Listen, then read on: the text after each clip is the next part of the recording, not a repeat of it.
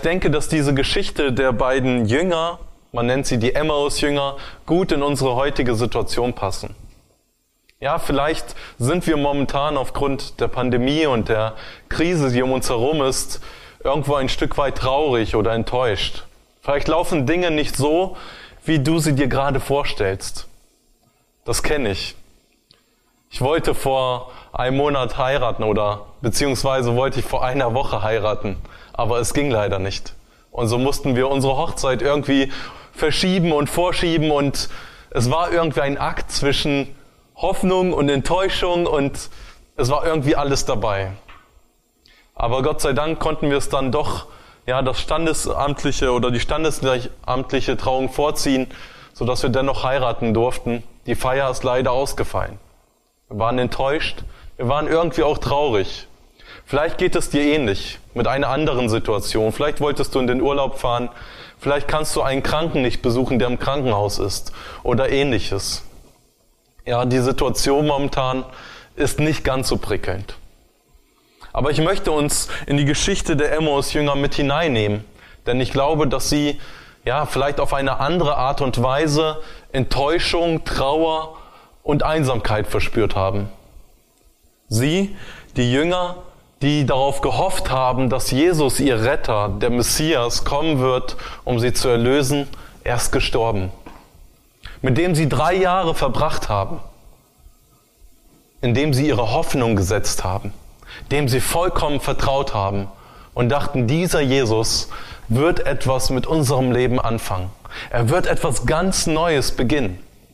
Und das ist etwas, was sie total zerbrochen hat, als Jesus gestorben war und drei Tage tot geblieben ist. Und ich möchte mit euch einmal in den Text hineingehen. In den Text, wo zwei Jünger auf dem Weg sind von Jerusalem nach Emmaus und die irgendwie enttäuscht sind, traurig, vielleicht auch wütend auf sich selber. Lasst uns mal in den Text schauen in Lukas Kapitel 24 ab Vers 13.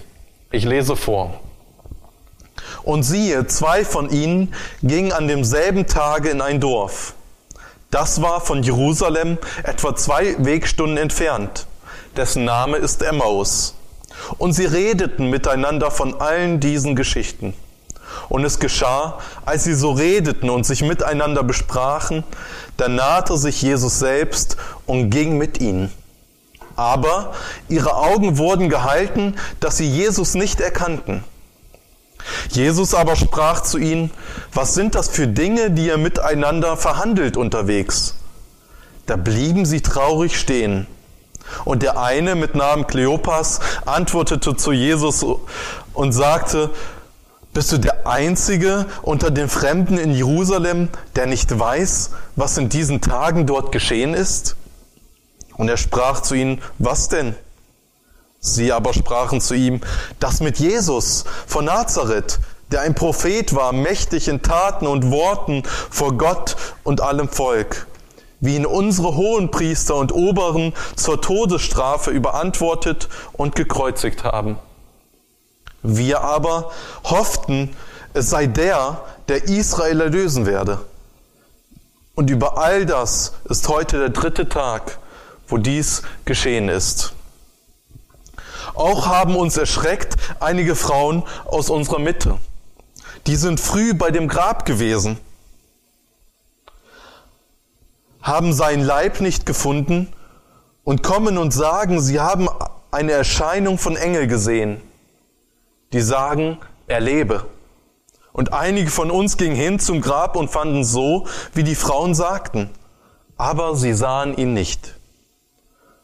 Und Jesus sprach zu ihnen, O ihr Toren zu trägen Herzens, all dem zu glauben, was die Propheten geredet haben. Musste nicht Christus dies erleiden und in seine Herrlichkeit eingehen? Und Jesus fing an bei Mose und allen Propheten und legte ihnen aus, was in der ganzen Schrift von ihm selbst geweissagt war. Und sie kamen nahe an das Dorf, wo sie hingingen, und er stellte sich, als wollte er weitergehen. Und sie nötigten ihn und sprachen, bleibe bei uns, denn es will Abend werden und der Tag hat sich geneigt. Und er ging hinein, bei ihnen zu bleiben. Und es geschah, als er mit ihnen zu Tisch saß, nahm er das Brot, brach es, dankte, brach's und gab's ihnen. Da wurden ihre Augen geöffnet und sie erkannten ihn und er verschwand vor ihnen. Und sie sprachen untereinander, brannte nicht unser Herz in uns, als er mit uns redete auf dem Wege und, auf, und uns die Schrift öffnete?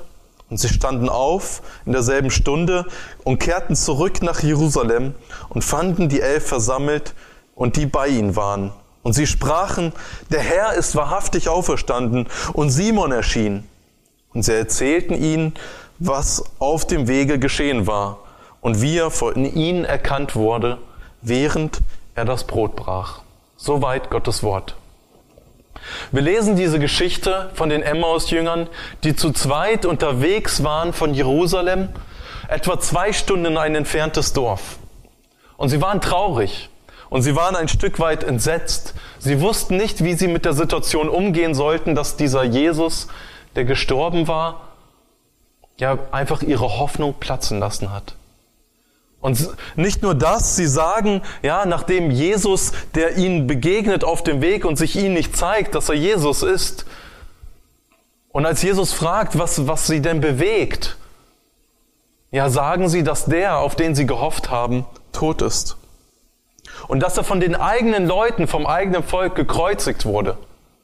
Aber nicht nur das, da sind doch Frauen zum Grab gelaufen und sie kamen wieder und waren total verstört, weil sie einen Engel gesehen hatten, der ihnen gesagt hat, Jesus lebe. Und irgendwie konnten die beiden damit nicht wirklich umgehen. Sie wussten nicht, was passiert gerade mit uns, was passiert mit dieser Geschichte. Und interessanterweise geht Jesus auf sie ein. Und er sagt zu ihnen, ihr seid doch einfach träge zu verstehen und zu glauben. Hat nicht das Alte Testament das alles schon vorausgesagt? Und Jesus fängt eigentlich mit ihnen eine Bibelstunde an. Er fängt an im Alten Testament von 1. Mose bis äh, Malachi und legt ihnen aus, wo Jesus im Alten Testament vorkommt. Und erzählt, dass genau das mit dem Passi Messias passieren soll. Und als sie mit ihm redeten oder als Jesus mit ihnen redet, merken sie, dieser Jesus hat irgendwie eine Ausstrahlung. Dieser Mann, der vor ihnen ist, der redet Worte, die uns bewegen. Und die sagen, komm, bleibe bei uns. Bleibe über Nacht und, und verbring die Zeit mit ihnen, äh, mit uns. Und während er mit ihnen da Gemeinschaft hat und anfängt, das Brot zu brechen, werden den Jüngern die Augen geöffnet und sie erkennen Jesus. Und in dem Moment verschwindet Jesus. Eine merkwürdige Geschichte. Jesus ist plötzlich weg. Und die Jünger, sie kehren zurück nach Jerusalem gleich am nächsten Morgen, wieder zurück nach Jerusalem zu den Jüngern und sie erzählen ihnen alles, was sie erlebt haben. Eine Geschichte zwischen Hoffnung und Enttäuschung, zwischen Trauer, zwischen vielleicht Verletztheit und Einsamkeit.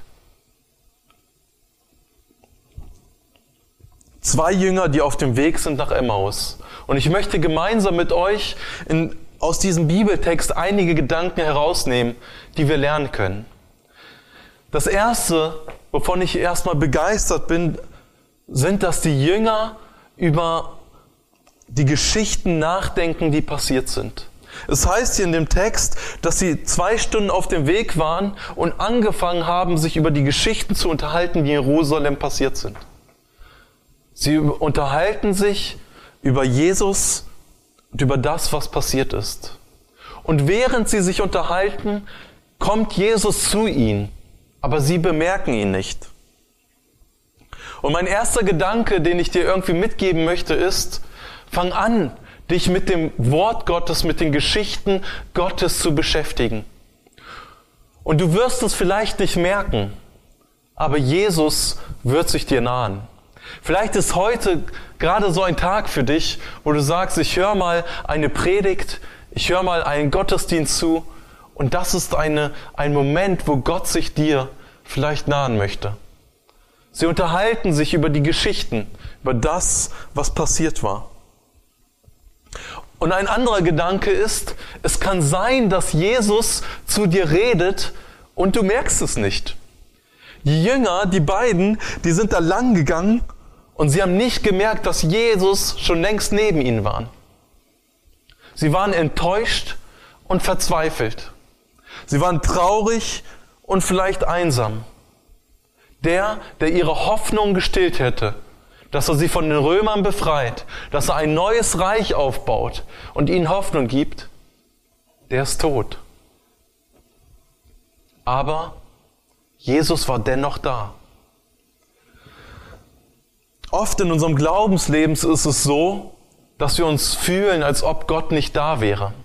Als ob Gott irgendwo ist, nur nicht bei mir. Und wir fühlen uns vielleicht einsam. Wir fühlen uns traurig und sind vielleicht enttäuscht. Vielleicht sogar enttäuscht von Gott. Aber ich möchte dir sagen, wenn du dich so fühlst, bedeutet das nicht, dass Gott nicht da ist.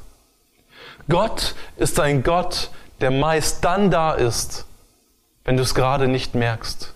Wenn du dich am Boden zerstört fühlst, wenn du alleine und einsam bist, dann ist er da.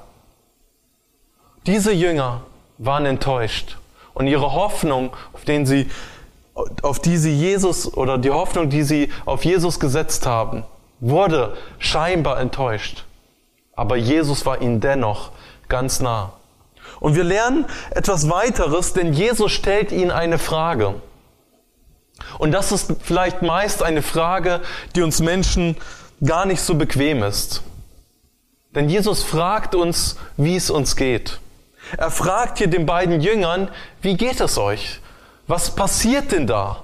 Und diese Jünger sind verstutzt und werden sogar traurig und sie schütten, sage ich mal, ihr Herz aus. Sie reden von dem, was sie innerlich bewegt. Und sie sagen, ja, das von Jesus von Nazareth, der ein Prophet war, der mächtig in Taten und Worten.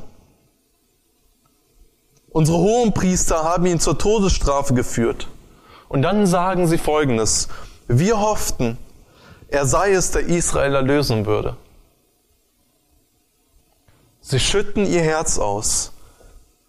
Ich glaube, dass in Zeiten der Trauer, in Zeiten der Enttäuschung, in Zeiten der Hoffnungslosigkeit es wichtig ist, dass wir über die Dinge reden, die in unserem Herzen vorkommen. Jesus führt die beiden Jünger genau an diesen Punkt. Er sagt oder er stellt durch eine dumme Frage in Anführungsstrichen, führt er sie dahin, dass sie über das reden, was sie innerlich bewegt. Wie schwer fällt es uns, über unsere Enttäuschung zu reden, wenn wir enttäuscht sind über uns selbst, wenn wir verzweifelt sind, wenn wir einsam sind. Wir suhlen uns lieber in unserem Selbstmitleid oder blicken nur noch auf uns. Genau das haben die Jünger auch getan. Sie haben sich nur noch um sich selbst gedreht, um ihre eigenen Gedanken, um das, worüber sie enttäuscht waren. Und je länger sie sich damit beschäftigten, umso enttäuschter, umso trauriger und umso einsamer wurden sie. Aber Jesus führt sie dahin, dass sie darüber reden. Und sie sprechen über ihre Ängste, über ihre Sorgen.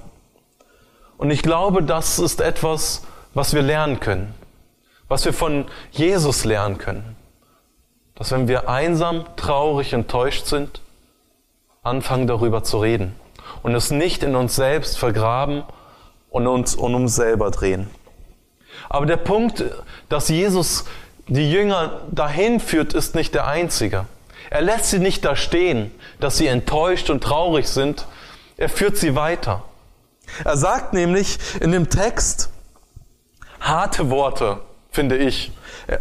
Hier in dem Bibeltext hört es sich so altmodisch an, ihr Toren zu trägen Herzens, all dem zu glauben, was die Propheten geschrieben haben. Ja, ich versuche das mal zu übersetzen.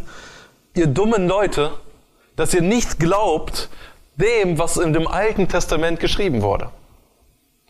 Ja, Jesus sagt zu seinen Jüngern oder zu seinen, in Anführungsstrichen auch zu seinen Freunden, seid ihr denn so dumm? Seid ihr denn so blöd? Er tut es nicht vorwurfsvoll. Aber er erklärt ihnen nochmal, woran sie eigentlich geglaubt haben. Er fängt an im Alten Testament, in den Schriften und fängt bei 1. Mose an. Wahrscheinlich, wo ähm, Gott Eva und Adam gesagt hat, dass einer kommen wird, der dem Satan in die Ferse stechen wird. Und er geht weiter zu Jesaja oder zu Malachi oder zu Zacharia, wo dann auch selbst der Ort von Jesus genannt wird, wo er geboren wird. Und er legt ihn zwei Stunden lang das Alte Testament aus und zeigt ihnen genau das, musste mit dem Messias passieren. Er musste sterben. Er musste sterben unschuldig, wie ein Lamm. Wie ihr das im Alten Testament gesehen habt. Schaut auf das Opfersystem, dass ein Tier sterben musste für die Sünden. Genau das hat Jesus getan. Und die Jünger haben angefangen, das so ein Stück weit zu begreifen und zu verstehen. Und Jesus redet vielleicht eineinhalb Stunden über das Alte Testament und zeigt ihnen, wer Jesus ist. Und dass das, was da passiert, genau dem entspricht, was das Alte Testament prophezeit hat. Was ich uns damit sagen möchte. Jesus Christus, Jesus selbst bindet sich an die Bibel. Die Bibel ist nicht nur irgendein Buch.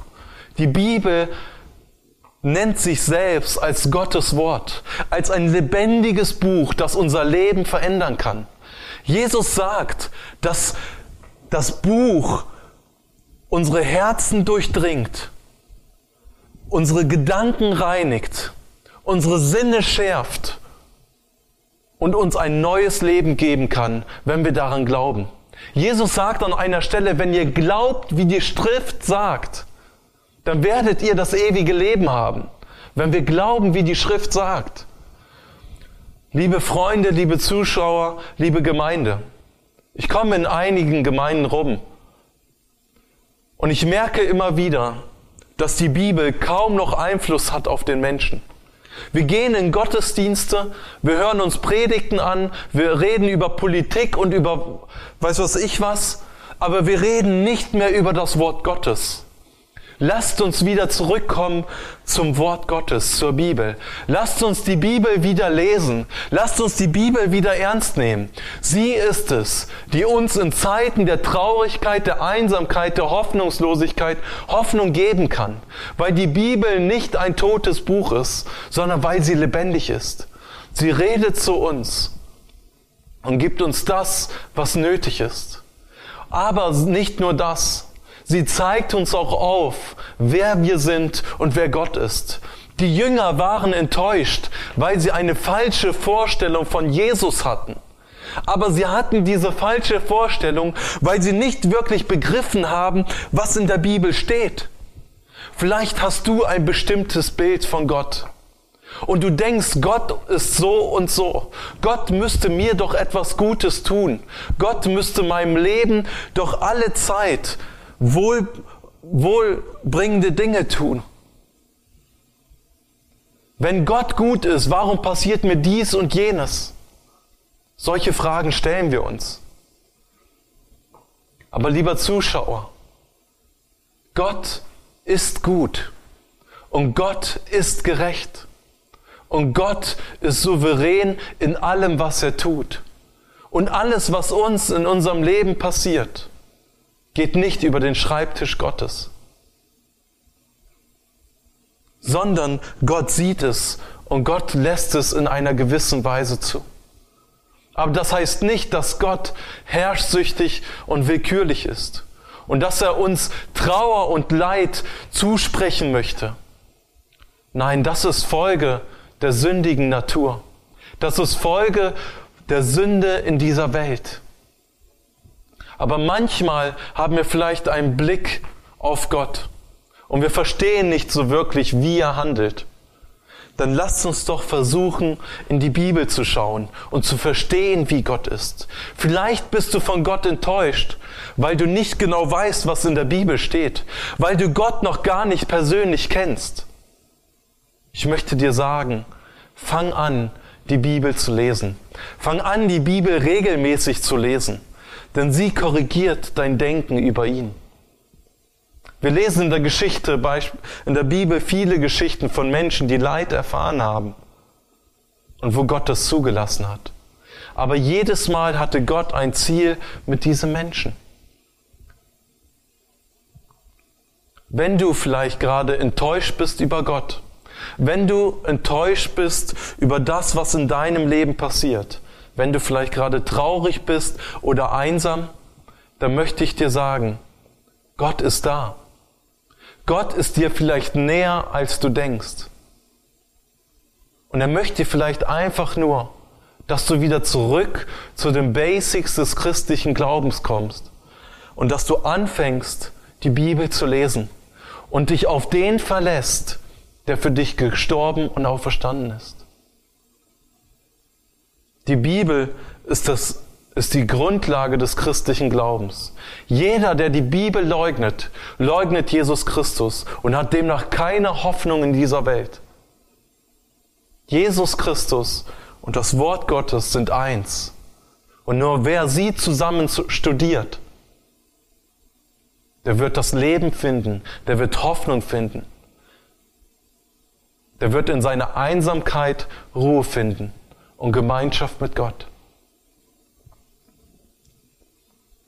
Aber was wir noch lernen ist, wenn wir unsere Hoffnung auf Menschen oder Dinge setzen, werden wir ebenfalls enttäuscht. Diese beiden Jünger haben ihre Hoffnung auf Jesus gesetzt und sie waren traurig, dass er gestorben war. Und sie dachten, Jesus war nur ein Mensch. Er war nur einer von vielen. Vielleicht war er besonders, weil er ein Prophet war. Aber auch Propheten sterben. Und demnach war ihre Hoffnung enttäuscht. Worauf setzt du deine Hoffnung in dieser Welt? Wir merken, dass momentan vieles auch zusammenbricht. Und vielleicht setzt du deine Hoffnung auf deinen guten Job. Vielleicht setzt du deine Hoffnung auf deine Beziehung. Vielleicht setzt du deine Hoffnung in deinem Leben auf die Reichtümer, die du hast. Und du merkst, all das bröckelt irgendwo. Ja, ich möchte dir sagen, alles in dieser Welt ist vergänglich. Und es wird dich einmal früher oder später enttäuschen. Dein Geld kannst du nicht mit ins Grab nehmen. Beziehungen können von heute auf morgen brechen. Ich habe erst letztens einen Mann getroffen, der umziehen musste aufgrund seiner Scheidung. Ja, seine Frau hat ihn verlassen für einen anderen. Und er muss gehen. Eine Hoffnung in eine Beziehung gesetzt, mit dieser Frau Kinder in die Welt gesetzt und zerbrochen. Er war traurig und enttäuscht. Welche Hoffnung hast du, wenn diese Dinge um dich herum vergehen? Es gibt ein Lied, ja, von Silbermond, vielleicht kennen einige das Lied äh, Irgendwas, was bleibt. Ich möchte mal einige Gedanken daraus zitieren. Sag mir, dass dieser Ort hier sicher ist und alles Gute steht hier still. Und dass das Wort, das du mir heute gibst, morgen noch genauso gilt. Diese Welt ist schnell und hat verlernt, beständig zu sein. Denn Versuchungen setzen ihre Frist. Doch bitte schwör, dass wenn ich wiederkomme, alles noch beim Alten ist. Gib mir ein kleines bisschen Sicherheit in einer Welt, in der nichts sicher scheint. Gib mir in dieser schnellen Zeit irgendwas, das bleibt. Dann gib mir einfach nur ein bisschen Halt und wieg mich einfach nur in Sicherheit. Hol mich aus dieser schnellen Zeit. Nimm mir ein bisschen Geschwindigkeit. Gib mir irgendwas, was bleibt. Ja, das Lied von Silbermond drückt genau das aus. Gib mir irgendwas, das bleibt. Irgendwas, das beständig ist. Irgendwas, was nach dem, was jemand gesagt hat, wirklich haltbar ist. Was ist es in deinem Leben? Was hält wirklich dein Leben? Wenn du enttäuscht bist, wenn du traurig bist, wenn du einsam bist, was hält dich? Jesus führt die Jünger hier zum Wort Gottes. Er bringt ihnen die Worte Gottes und sagt, wenn alles vergeht, meine Worte bleiben ewiglich. Die Worte, die Gott zu uns spricht, sie sind Ja und Amen und sie sind eine Gültigkeit und eine Garantie für unser Leben. Wenn alles um dich herum zerbricht, Gottes Wort bleibt. Aber nicht nur hier, sondern auch in Ewigkeit. Und das ist das Entscheidende. Wir können für eine kurze Zeit Freude, Hoffnung in diesem Leben haben. Aber sobald wir sterben, ist dies alles vergangen. Und dann stehen wir vor dem lebendigen Gott, der uns zu sich nehmen will. Aber wenn wir dann keinen Frieden mit ihm haben, dann wird eine Unruhe und eine ewige, ewiger Unfriede in unserem Herzen bleiben. Wir werden für ewig getrennt sein von Gott. Und deswegen ist es Jesus so wichtig, den Jüngern das hier deutlich zu machen, wer Jesus ist. Er fängt beim Alten Testament an, geht hin durch die Propheten und zeigt ihnen, wer Jesus ist. Ihre Augen erkennen es erstmal nicht. Aber lasst uns mal weiter hineingehen. Die Jünger sind begeistert von dem, was Jesus sagt. Und sie sagen, komm rein zu uns, bleib die Nacht hier. Und Jesus bleibt über Nacht. Und während er mit ihnen isst, bricht er das Brot. Und in dem Moment werden den Jüngern die Augen aufgetan und Jesus zeigt sich ihnen. Wisst ihr, das ist ein genialer Moment, den Jesus hier nutzt. Jesus hat etwas Ähnliches drei Tage vorher getan oder vier Tage, wo er mit den Jüngern, bevor er gekreuzigt wurde, zusammengesessen hat. Und er hat das Brot gebrochen und den Kelch rumgegeben. Und damit hat er gesagt, wenn ihr dies tut, gedenkt an mich. Er hat ihnen gesagt, dass er leiden und sterben wird. Lieber Zuschauer, in dem Moment, wo Jesus mit den Jüngern das Brot bricht, zeigt er ihnen, ich bin für euch gebrochen worden. Ich bin es, der vor euch steht. Und in dem Moment werden den Jüngern die Augen geöffnet. Wenn wir auf das Kreuz schauen, auf die Leidensgeschichte Jesus, wenn wir auf das schauen, was Jesus Christus getan hat, dann werden uns die Augen geöffnet über uns selbst und über Gott. In dem Moment, als Jesus am Kreuz gestorben ist hing er dort, von Gott verlassen, einsam und ohne Hoffnung. Er rief zu Gott, mein Gott, mein Gott, warum hast du mich verlassen? Es wäre der schrecklichste Augenblick seines Lebens. In dem Moment hat Jesus die Sünde auf sich genommen, damit wir Vergebung unserer Sünden haben können. Sein Leib wurde zerbrochen damit die Macht der Sünde in unserem Leben zerbrochen wird, damit du Frieden mit Gott haben kannst, damit du wieder in Beziehung zu ihm treten kannst.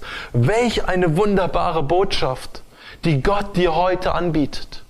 Wenn du auf dieses Kreuz schaust, wenn du verstehst und begreifst, was Jesus für dich persönlich getan hat, dann darfst du erleben, wie deine Augen geöffnet werden und wie du Gott erkennen kannst und wie Frieden und Liebe und Hoffnung in dein Herz strömen, weil Jesus es verheißen hat.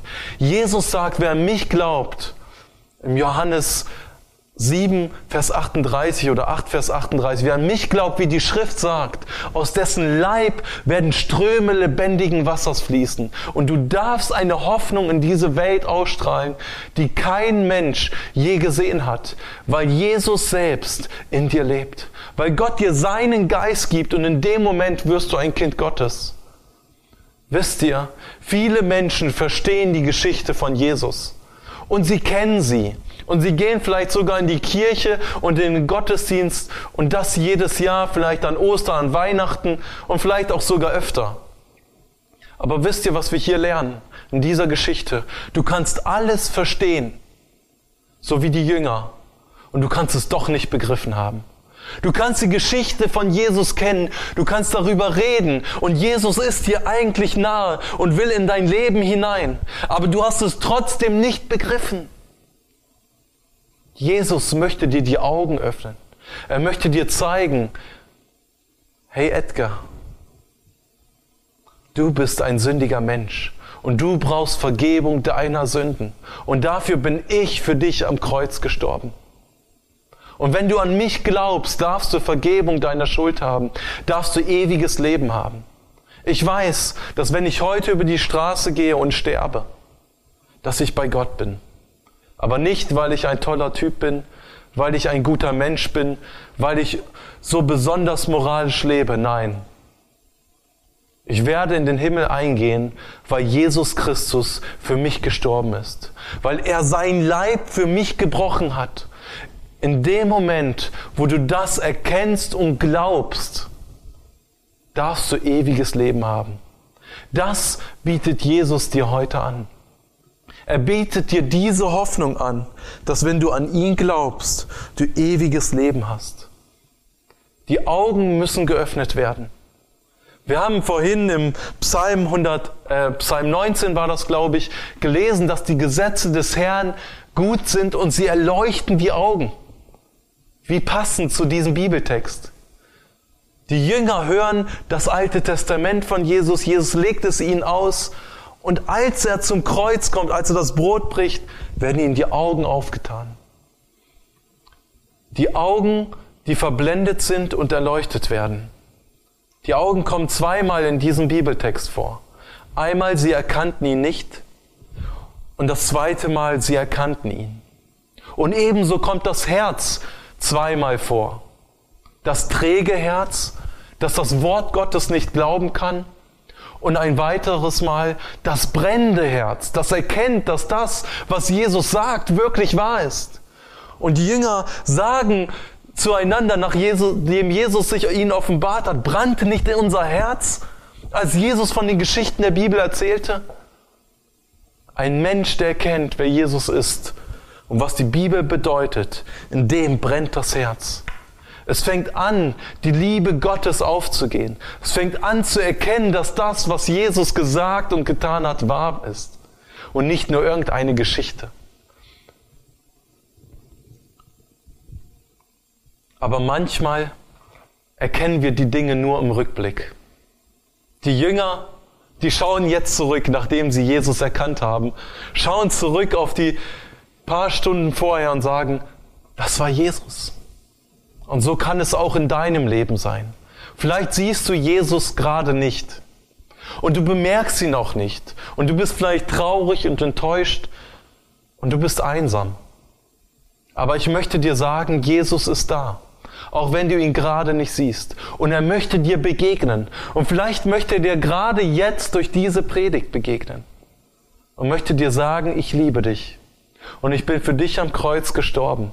Und ich habe mein Leben für dich gegeben, damit du wieder Hoffnung, Friede und Freude haben kannst. Fang an, die Bibel zu lesen. Fang an, das Neue Testament zu lesen, darin zu forschen und Gott neu zu entdecken. Wisst ihr, was dann passiert? Die Jünger, die beiden Jünger, sie gehen zurück nach Jerusalem. Ich glaube, sie sind in doppelter Geschwindigkeit gelaufen, wie sie nach Emmaus gegangen sind, um den elf Jüngern zu sagen, Jesus lebt wirklich. Jesus ist wirklich auferstanden. In dem Moment, wo Jesus ihnen begegnet ist, hatten sie plötzlich etwas zu erzählen. Eine Hoffnungsbotschaft. Wo sie vorher enttäuscht, verzweifelt und einsam waren, waren sie jetzt voller Hoffnung und voller Freude. Jesus hat den Jüngern Freude und Hoffnung gegeben. Er hat es ihnen zurückgegeben, weil sie ihre Hoffnung nicht auf den Mensch Jesus gesetzt haben, sondern ihre Hoffnung auf den Messias, auf den Gott Jesus, der gekreuzigt und auferstanden ist und der lebendig ist. Paulus hat gesagt, wenn wir nur an den Jesus glauben, der hier auf dieser Erde gelebt hat, dann sind wir die elendsten Menschen von allen und dann ist der christliche Glaube nutzlos und sinnlos. Aber wenn wir daran glauben, dass Jesus von den Toten auferstanden ist und dass er Gott ist, da haben wir die lebendigste Hoffnung der Welt. Und diese können wir hinaustragen. Und genau das haben die Jünger getan. Sie sind gegangen und haben es den anderen erzählt, dass Jesus lebt. Dass sie haben ihn persönlich erlebt. Und das kannst auch du heute. Du kannst Jesus heute persönlich erleben, wenn du auf ihn schaust. Wenn du auf das schaust, was Jesus für dich getan hat. Ich möchte gemeinsam mit euch abschließen. Ich möchte dich herausfordern, einfach stille zu werden. Vielleicht bist du gerade enttäuscht von dir selber, vielleicht bist du enttäuscht von anderen, vielleicht enttäuscht von der Regierung, von Menschen um dich herum, von Situationen. Vielleicht laufen Dinge anders, als du bist. Halte doch einmal inne und werde still. Worauf setzt du in diesem Moment deine Hoffnung? Worauf? Ich möchte dir anbieten, jetzt deine Hoffnung auf Gott zu setzen.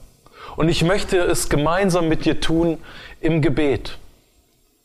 Und wenn du jetzt da bist, dann sei doch einfach stille, neig deinen Kopf und du darfst mir einfach nachbeten. Ich bete vor und du betest einfach nach.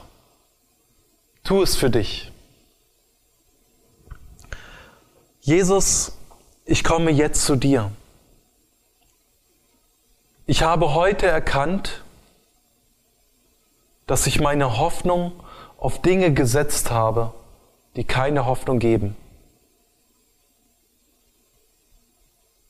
Jesus, ich bitte dich, dass du meinen Blick auf dich lenkst, dass du mir die Augen öffnest.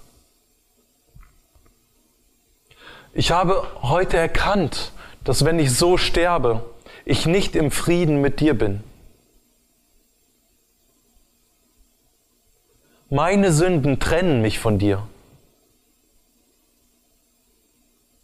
Du bist perfekt und heilig. Du bist gerecht. Und vor deinem Gericht werde ich nicht bestehen. Aber Jesus, du bist auch am Kreuz gestorben für meine Sünde. Und ich bitte dich, komm du jetzt in mein Leben. Vergib mir, dass ich meine Hoffnung auf Dinge gesetzt habe, die nicht haltbar sind. Dass ich dich in meinem Leben ignoriert habe. Ich möchte dir vertrauen. Ich möchte die Bibel lesen und dich neu kennenlernen. Hilf mir dabei. Amen.